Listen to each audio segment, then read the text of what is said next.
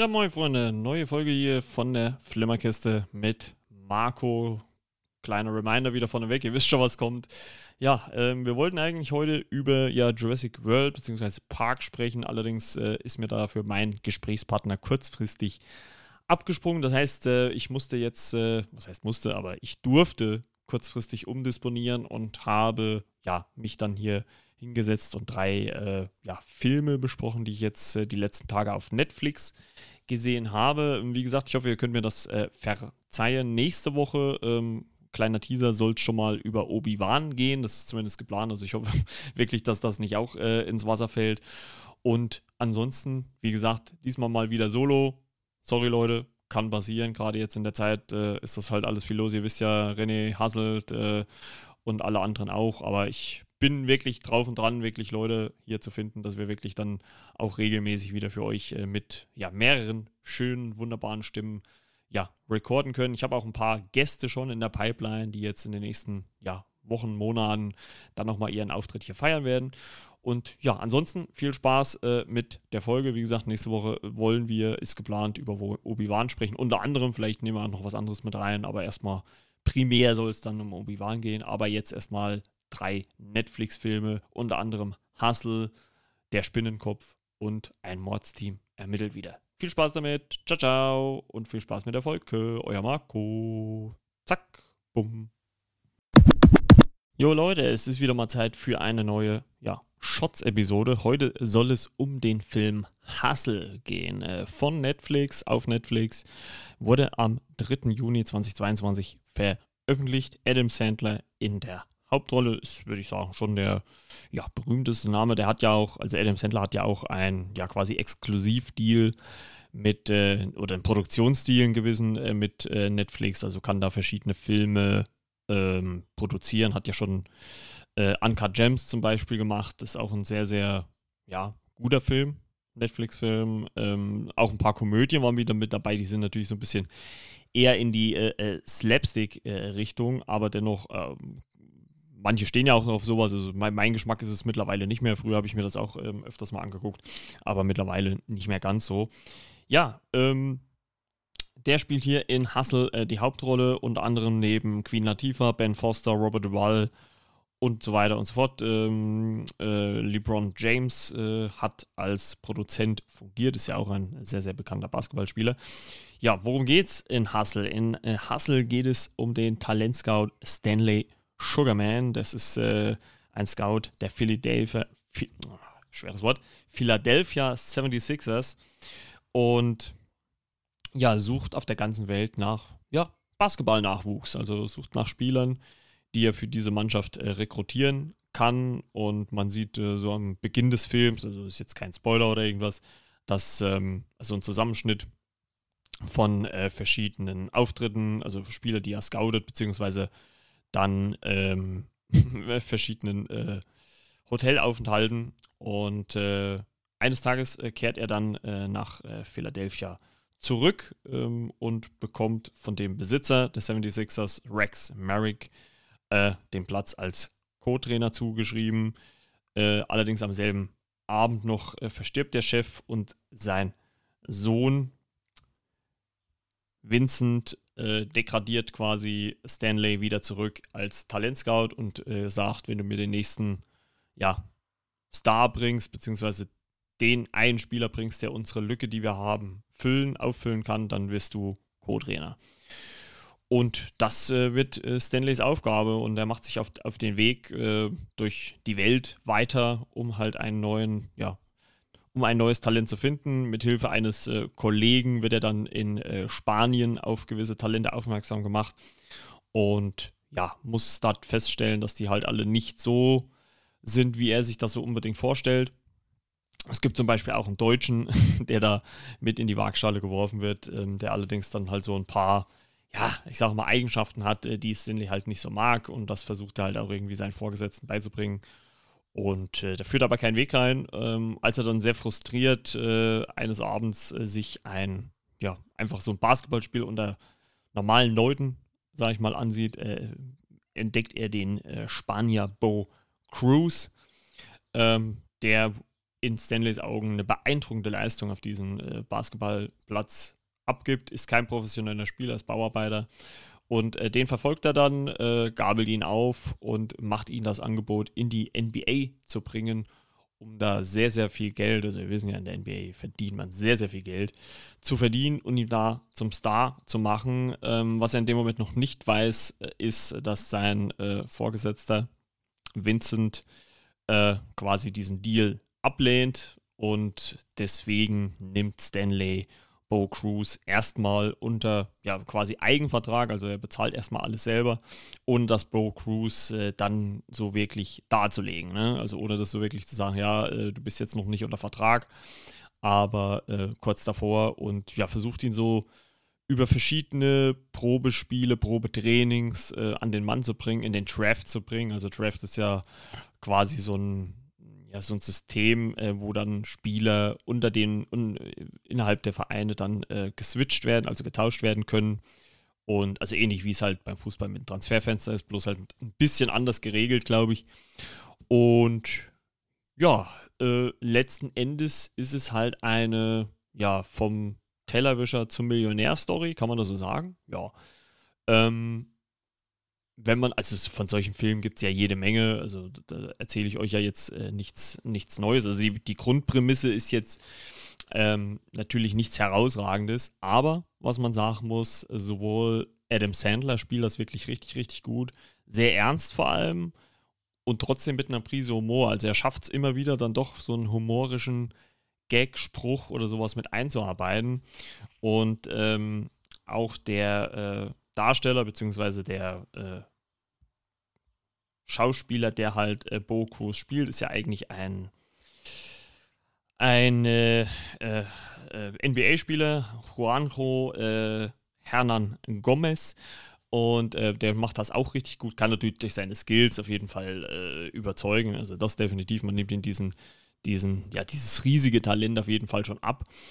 Und ja, wie man sich halt bei so einem Film denken kann, es geht äh, ja letzten Endes natürlich gut aus. Ähm, äh, Stanley bekommt seinen äh, Job als Co-Trainer und äh, Bo Cruz wird in einen Verein aufgenommen. Zwar nicht bei den 76ers, Philadelphia, bei den Philadelphia 76ers, aber woanders und ähm, aber bekommt trotzdem seinen Erfolg.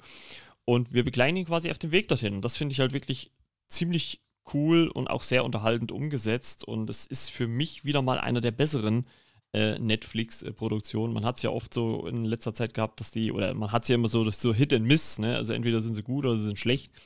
Und ähm, deswegen fand ich den eigentlich richtig gut, weil ähm, Adam Sandler das super gespielt hat und auch, äh, wie gesagt, Juanjo Hernan Gomez, weil es wie so oft in solchen Filmen natürlich kein so ein reibungsloser Deal ist. Also es fängt ja schon damit an, dass ihn halt Vincent von den 76ers gar nicht nehmen möchte. Ne? Er will unbedingt diesen Deutschen haben. Ähm, was äh, Stanley halt absolut nicht nachvollziehen kann. Und halt so viele kleine Baustellen, die halt oder, oder Stolpersteine, die halt noch so dazwischen kommen. Ne? Also es gibt allein, es gibt einen Moment, an dem die beiden als Bo Cruz und äh, Stanley quasi am Flughafen ankommen und da wird Bo Cruz erstmal festgenommen, weil gegen ihn ein, ein ja, Verfahren läuft wegen Körperverletzung. Und äh, bei sowas sind oder scheinbar sind da die USA sehr, sehr strikt und äh, da muss man wohl sehr, sehr aufpassen, was das Ganze angeht. Ähm, ja, es gibt auch natürlich dann noch einen familiären Hintergrund, weil Cruz auch schon Vater ist. Äh, es gibt dann auch auf dem Platz auch noch so ein Scharmützel. Also es hat jetzt nichts nur mit dem Privatleben zu tun, weil da gibt es dann auch so ein Scharmützel mit einem anderen Basketballspieler, der ihn immer wieder provoziert. Und das ist halt dann einfach so ein Punkt, an dem Bo arbeiten muss, um sich halt nicht so aus der Fassung bringen zu lassen, weil er halt quasi in Anführungszeichen unter Bewährung spielt und lässt er sich in den USA irgendwas zu Schulden kommen, äh, was gravierender ist, dann ist er halt auch ganz schnell weg vom Fenster. Finde ich trotzdem extrem gut umgestellt, äh, umgesetzt. Äh, mir gefällt auch äh, die Dynamik zwischen diesen beiden, also zwischen Adam Sandler und äh, ich sage jetzt einfach mal Bo Cruz, also zwischen Stanley äh, Sugarman und Bo Cruz. Ähm, ja, das ist, das ist halt, die haben halt eine sehr, sehr gute Dynamik, haben schon fast so eine Kumpeldynamik. Die wird natürlich dann auch, als äh, Bo herausfindet, dass er gar nicht unter Vertrag ist, auch ein bisschen auf die Probe gestellt. Aber dennoch haben es die beiden geschafft, eine gute Dynamik zu entwickeln. Also es macht Spaß, den beiden zuzugucken. Ähm, man merkt auch, finde ich, also immer wieder, es gibt ja schon eh die eine oder andere Rolle von Adam Sandler, wo er schon sehr, sehr gut brilliert hat. Und hat er, glaube ich, genauso die richtige Mischung. Also er kann schon sehr authentisch äh, diesen, diesen Coach, diesen, diesen ähm, Scout mimen. Und ähm, weil ich glaube, er hat auch im realen Leben recht viel Ahnung vom Basketball. Aber dennoch schafft das halt auch, ähm, ja, das Ganze auch lustig rüberzubringen. Also das muss man schon mal ganz ähm, hoch anerkennen, wie er das so darstellt. Und es ist halt absolut null langweilig. Ne? Also selbst wenn man die Story schon in Anführungszeichen zigmal gesehen hat, ist die sehr gut umgesetzt. Also gerade für ja, Basketball-Fans. Ich bin jetzt auch kein Riesenfan. Ich war damals äh, Jordan-Fan, aber ist ja nur schon ewig her. Ähm, da kann man natürlich dann auch nur die Doku von äh, Michael Jordan auf Netflix dann nochmal ansprechen, ne? die auch sehr, sehr gut ist. Und ja, eine ähnliche Kerbe geht halt Hustle, wie gesagt, wie viele andere Filme, die es auch schon gab in diese Richtung, ne? wo so Nobody halt zum Star wird. Und hier ist es halt im Prinzip ähnlich. Ähm, ist ein solider Film, reißt jetzt natürlich, muss man ganz ehrlich sagen, keine Bäume aus. Ne? Also er findet das Rad nicht wirklich neu. Aber gerade mit den Sportszenen kann ich mich sehr, sehr gut anfreunden. Und auch gerade dann ähm, zum Ende hin, beziehungsweise im Abspann, als dann wirklich so eine Mischung aus äh, Real Life und Film dann ähm, aufkommen, ja, ist das natürlich umso schöner zu sehen, ähm, wie das Ganze so umgesetzt worden ist. Also wieder mal, oder vor allem halt auch eine sehr, sehr gute äh, Produktion von Happy Madison. Die machen ja auch, wie gesagt, öfters mal so Hit and Miss, wie es halt bei Netflix halt auch ist. Aber diese Produktion hat mir schon sehr, sehr gut gefallen und äh, kann ich nur einen ganz klaren Daumen nach oben geben. Ähm, wertungstechnisch würde ich sagen, ja, so eine 7 oder 6,5 von 10. Wie gesagt, er findet das, oder ich sag mal eine 7 von 10. Äh, das gebe ich dem Film auf jeden Fall, weil er ist solide, er sieht gut aus, hat gute Szenen, ähm, gute Darsteller, macht Spaß, den zuzugucken. Ähm, man leidet auch so ein bisschen mit, natürlich mit Bo Cruz. Und äh, ja, kann ich nur euch wärmstens ans Herz legen, am wärmstens empfehlen.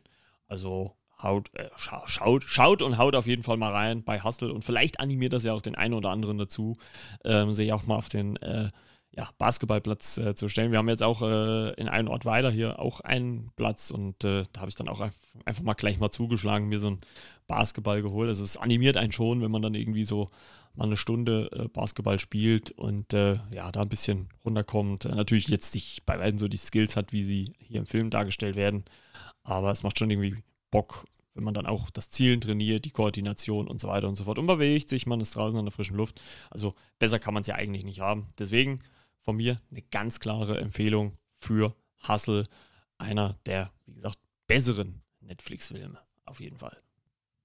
Ja, und dann kommen wir zum äh, zweiten äh, Film, den ich äh, hier in diese ja, Shots-Folge ja, äh, mit reinbringen äh, möchte. Und das ist der, ja, einer der neuen Filme von Joseph Kosinski. Der ist ja unter anderem auch mit äh, Top Gun Maverick gerade im Kino und im Streaming-Bereich, ja, kommt er mit der Spinnenkopf, Originaltitel Spiderhead, zu Netflix. Ähm, Drehbuch stammt von Red Reese und Paul Wernick, die kennen wir ja aus den Deadpool-Filmen.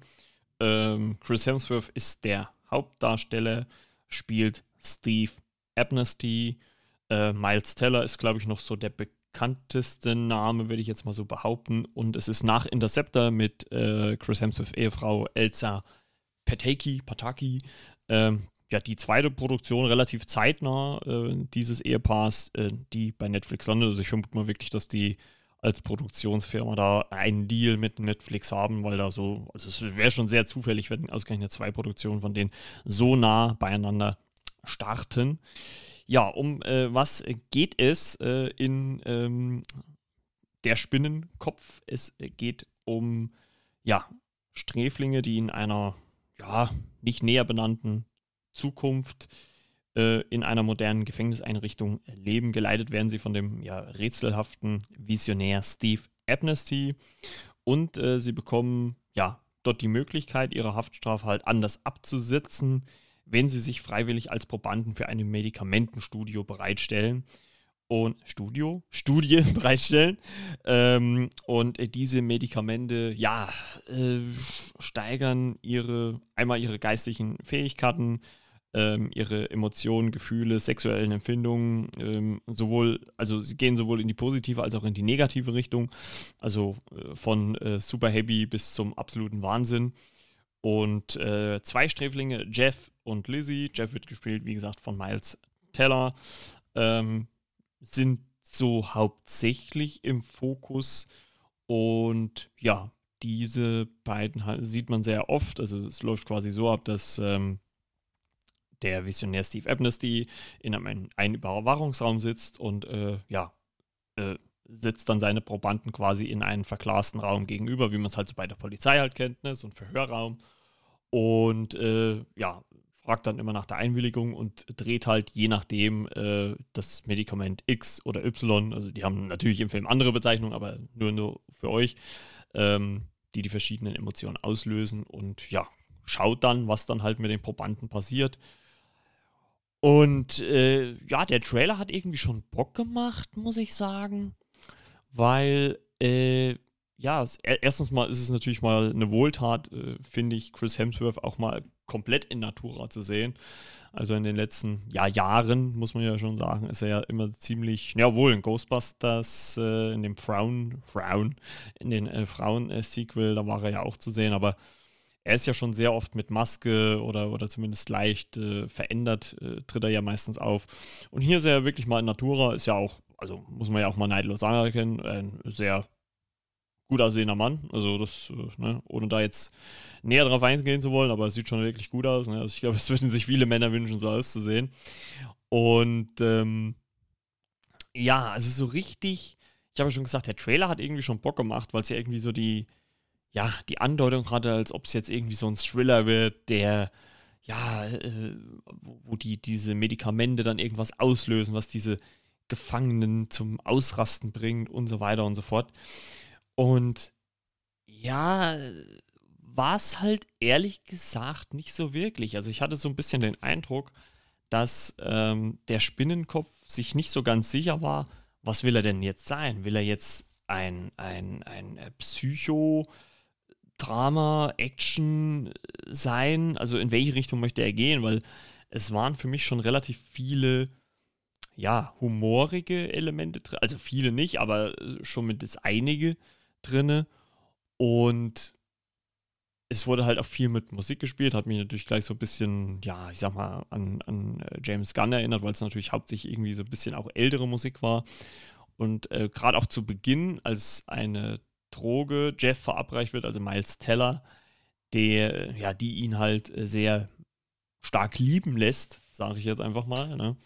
Also wo er starke äh, Liebes, äh, also, also wo er quasi, wenn, kann man ja einfach so sagen, wenn er halt den, die Person gegenüber sieht, in, die sie in sich verliebt und ja, da dann das eine zu dem anderen kommt und halt, ne?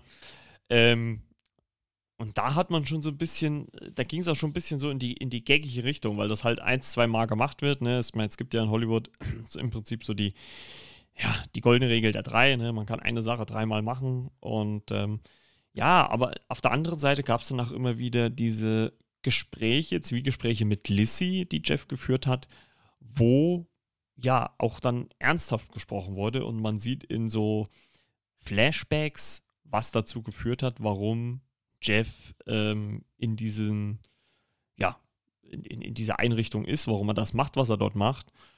Und ähm, das ist nämlich die Tatsache, dass ein, dass er mit, mit seiner Freundin und einem besten Freund auf einer Party war und äh, dann irgendwo anders hin wollte, mit einem bedruckten mit dem Auto losgefahren ist und ja, man äh, sieht das in verschiedenen Versionen. Also ich glaube, es hing halt letzten Endes immer daran zusammen, wie er sich so dran erinnern konnte.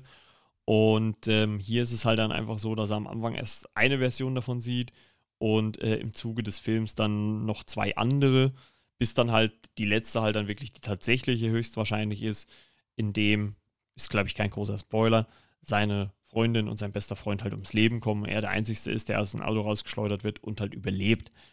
Und was ihn halt so stutzig macht, ist, dass äh, Steve Amnesty halt immer genau ja, das verlangt, was er eigentlich nicht machen möchte.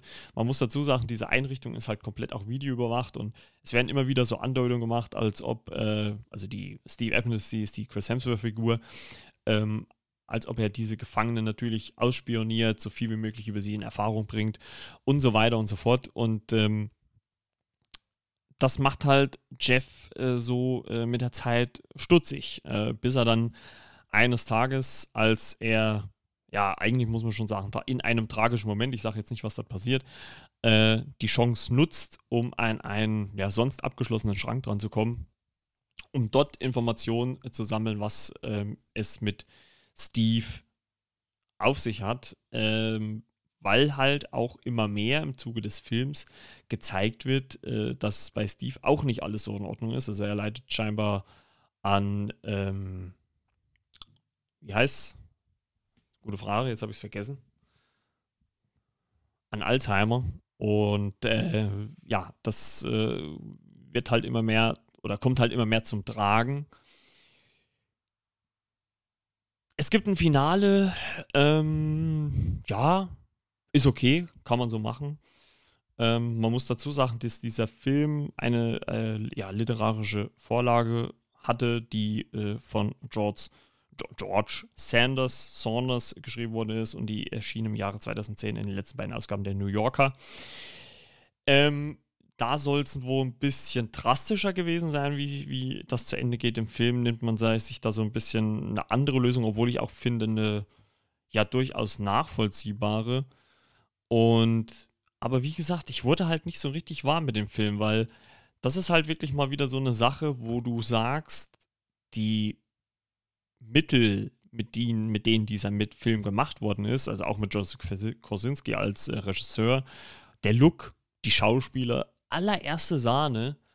Aber ich habe halt wirklich das Gefühl, dass das Drehbuch oder, oder vielleicht halt auch die Kombination Regisseur, Drehbuch, Produzenten nicht so genau wussten, in welche Richtung wollen sie gehen oder ob sie da vielleicht sogar von Netflix oder dem Studio, je nachdem, dann eine gewisse Vorgabe gegeben haben, weil man halt nie so richtig weiß, ja, was, was, was, was willst du mir denn jetzt sagen? Willst du jetzt ein Drama sein? Willst du ein Thriller sein? Willst du eine Komödie? Willst du eine, Dramedy sein? Also eine Komödie mit, mit Drama-Elementen?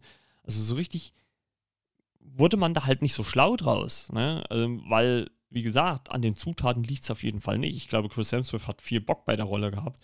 Und ähm, das sieht man ihm auch an. Auch, auch Miles Teller spielt das wirklich, also als diesen tragischen Moment, den ich erwähnt habe, spielt er wirklich grandios. Also äh, wie er dann auch zwischendrin dann noch diese Notizen von Steve äh, liest und dann wieder zurücklegt äh, und sowas. Also der macht das schon wirklich richtig gut. Und auch die Lizzie-Darstellerin, ähm, ähm, das ist Jeanette Smollett.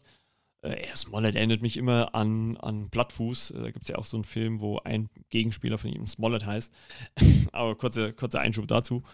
Und ja, aber so richtig, oh, also auch das Ende ist natürlich so ein bisschen happy-go-lucky, zumindest für äh, Jeff und Lizzie. Bei Steve sieht es da ein bisschen anders aus.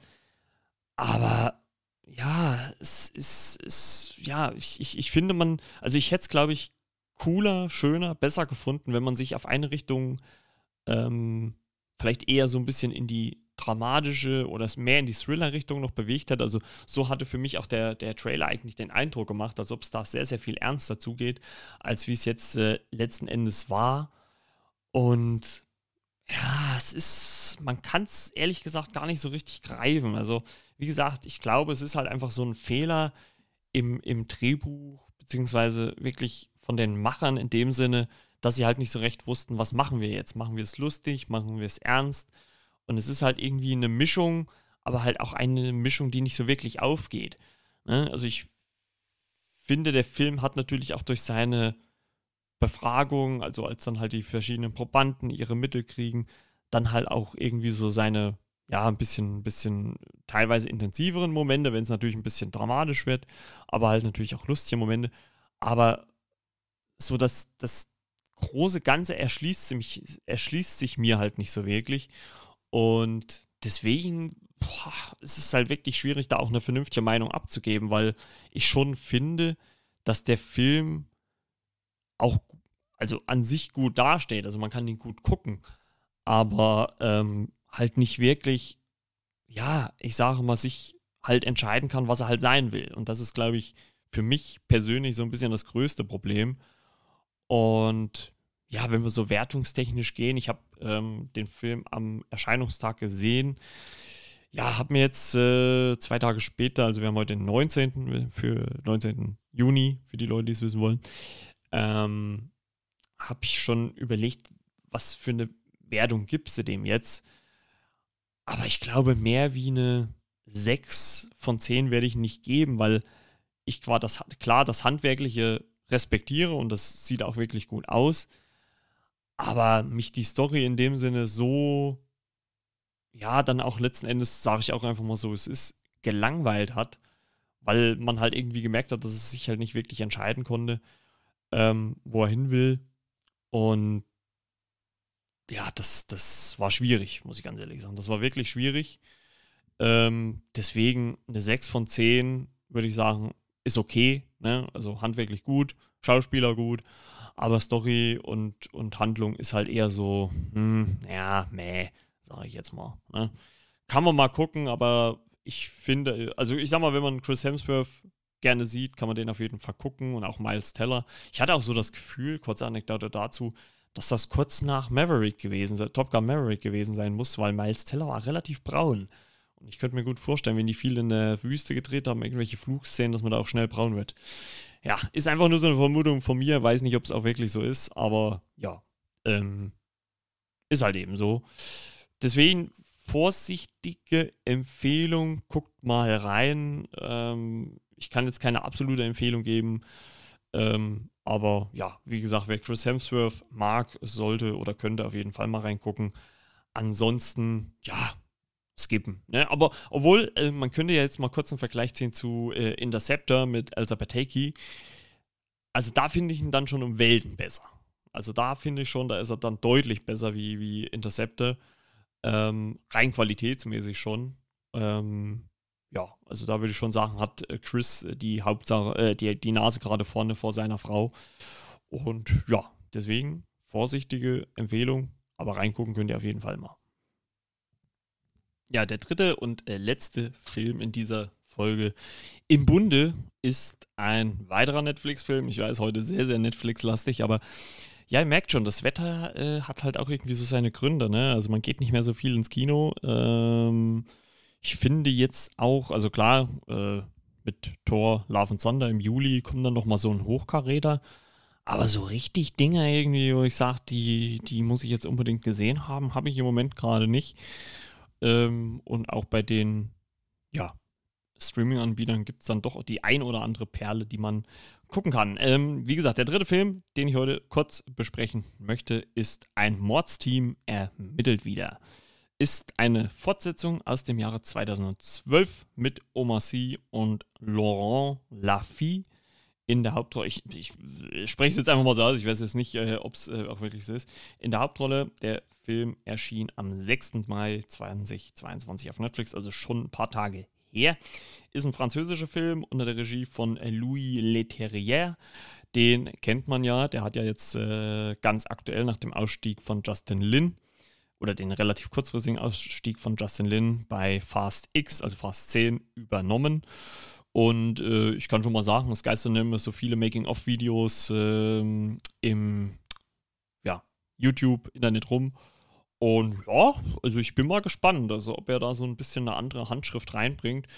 Ich finde, seine Filme sind vielleicht jetzt nicht immer so inhaltlich die Creme de la Creme, aber ich finde, dass er es doch schafft, ähm, unterhaltsame Filme zu machen. Und auch wenn sie, es, ist, sind natürlich dann immer hauptsächlich äh, oder größtenteils, muss man sagen, wenn es jetzt keine US-amerikanische Produktion ist, französische Produktion. Ähm, aber die macht das Setze schon ganz gut um. Also eine meiner Lieblinge ist ja auch äh, Lupin, da ist ja auch Omar Sy in der Hauptrolle. Und äh, dass die beiden jetzt hier wieder zusammenarbeiten, äh, ist, glaube ich, sehr, sehr naheliegend, weil wenn man sich versteht, wenn man eine gute Zeit hat, äh, macht man das auch. Ähm, ja, Omar Sy spielt hier Ousmane und äh, Laurent Laffy spielt François.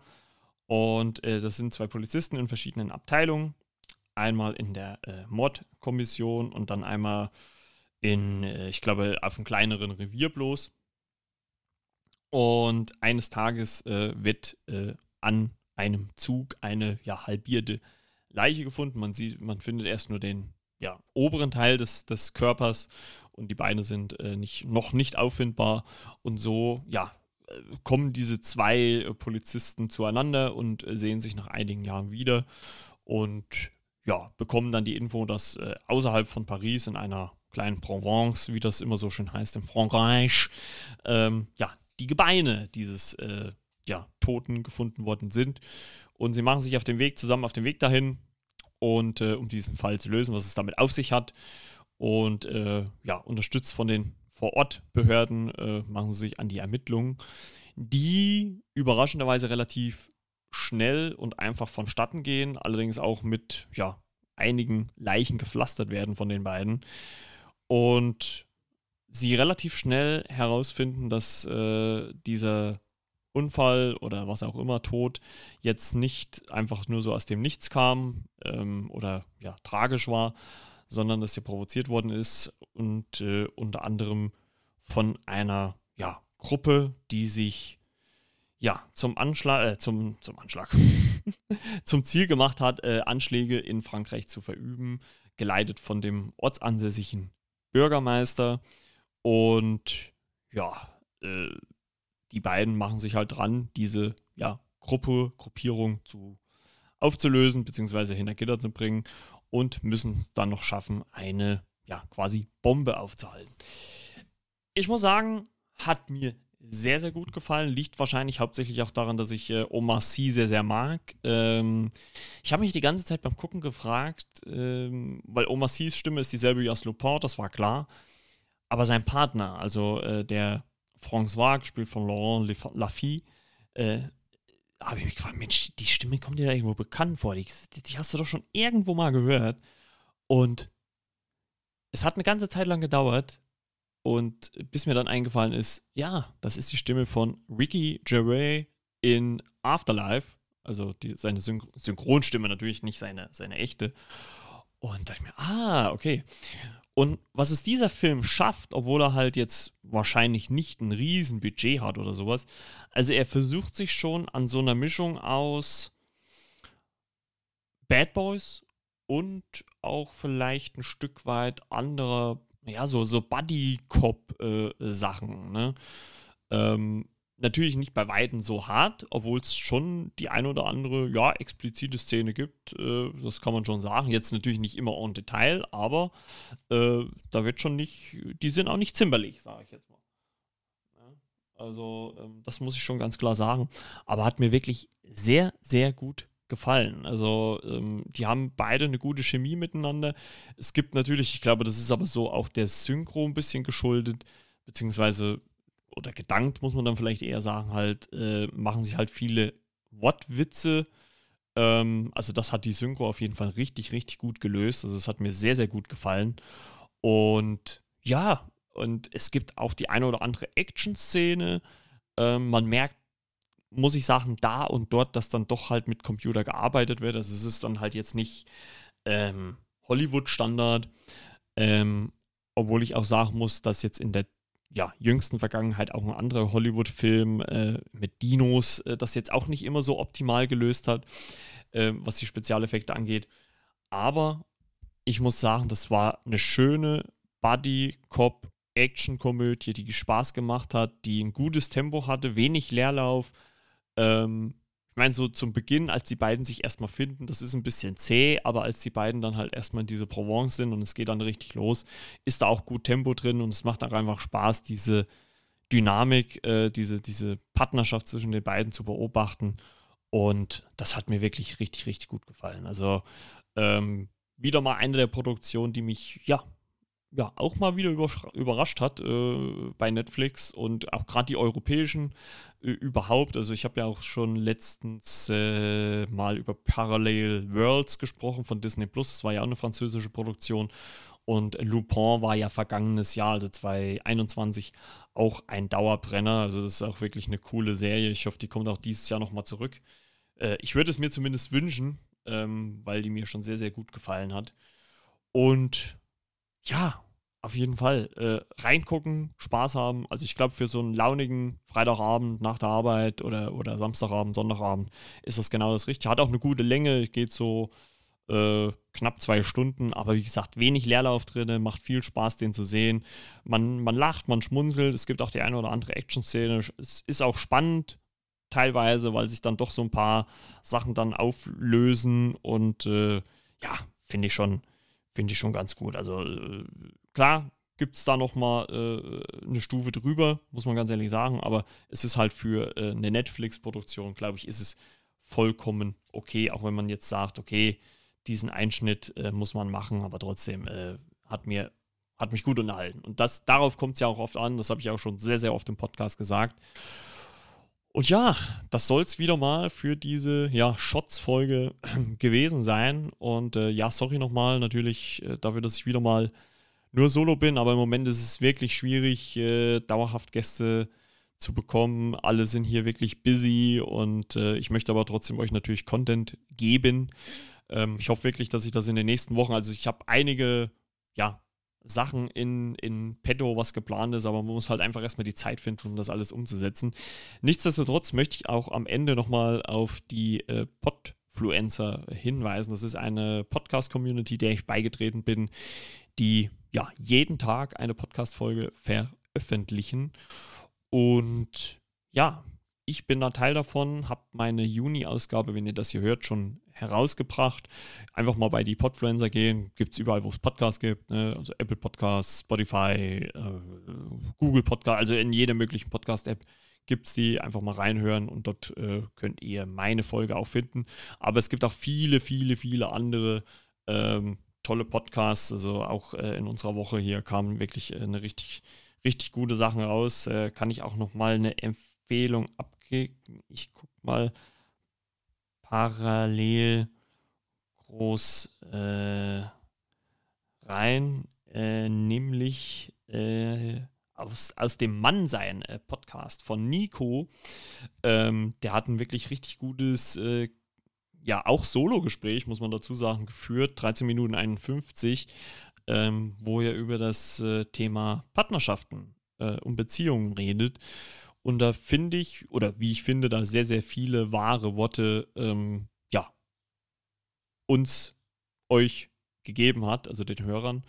Hat mich auch einige Male an mich selbst erinnert, ähm, was mir so passiert ist. Und ja, deswegen, äh, aus meiner Sicht, hört doch mal rein. Nicht nur bei ihm, natürlich auch bei vielen anderen, aber ich fand das schon von ihm jetzt zumindest eine sehr, sehr starke Episode und äh, unterstützt natürlich die anderen auch und uns natürlich auch, äh, auch wenn ich momentan so ein bisschen alleine bin. Nächste Woche ähm, wollen wir wahrscheinlich über, ja, also ich hoffe mal, dass es klappt, äh, wollen Philipp und ich über Obi-Wan Kenobi sprechen. Die ist ja dann gelaufen, durchgelaufen. Und da haben wir, glaube ich, einiges wieder zu bemängeln, wie es schon bei Boba Fett war. Das tut mir zwar so ein bisschen leid, obwohl ich auch nicht, wie gesagt, so der riesige Star Wars-Fan bin, aber so ein paar Kritikpunkte muss man dann vielleicht dann doch mal anbringen. Und wie gesagt, es steht in den nächsten Wochen wirklich sehr, sehr viel an. Ich hoffe, ich bin wirklich irgendwie am Probieren, dass ich für jede Ausgabe was bekomme, auch vielleicht mal die eine oder andere neue Stimme und das ist, muss ich auch vielleicht mal sagen, so hinten raus jetzt auch dieser große Bonus, dieser, dieser Teilnahme an der Podfluencer-Community, dass man dadurch mit vielen, vielen anderen Leuten in Austausch kommt, in Kontakt kommt und es da Möglichkeiten gibt, ja, Kooperation einzugehen. Also ich sag mal so, die Möglichkeiten sind schier unendlich. Deswegen äh, unterstützt uns, folgt uns bei Instagram, äh, liked uns, also im Podcast und ich hoffe, nächste Woche bin ich dann wieder, ja, mit Unterstützung am Start. Also ich plane jetzt zumindest mal mit Philipp. Ich hoffe, er sagt mir nicht kurzfristig ab. War heute alles nicht. Eigentlich sollte heute ein komplett anderes Thema kommen, aber dazu vielleicht dann in der nächsten Woche mehr. Und ansonsten, Leute, wünsche ich euch eine schöne Woche. Ich hoffe, ihr habt trotzdem Spaß mit der Folge. Ich weiß, ich sage das immer, wenn ich hier solo war, aber ja, ich äh, hoffe, ihr kommt damit klar und wir hören uns dann nächste Woche wieder, wenn es wieder heißt Flimmerkiste mit Margot. Ciao, ciao. Wiederhörnchen.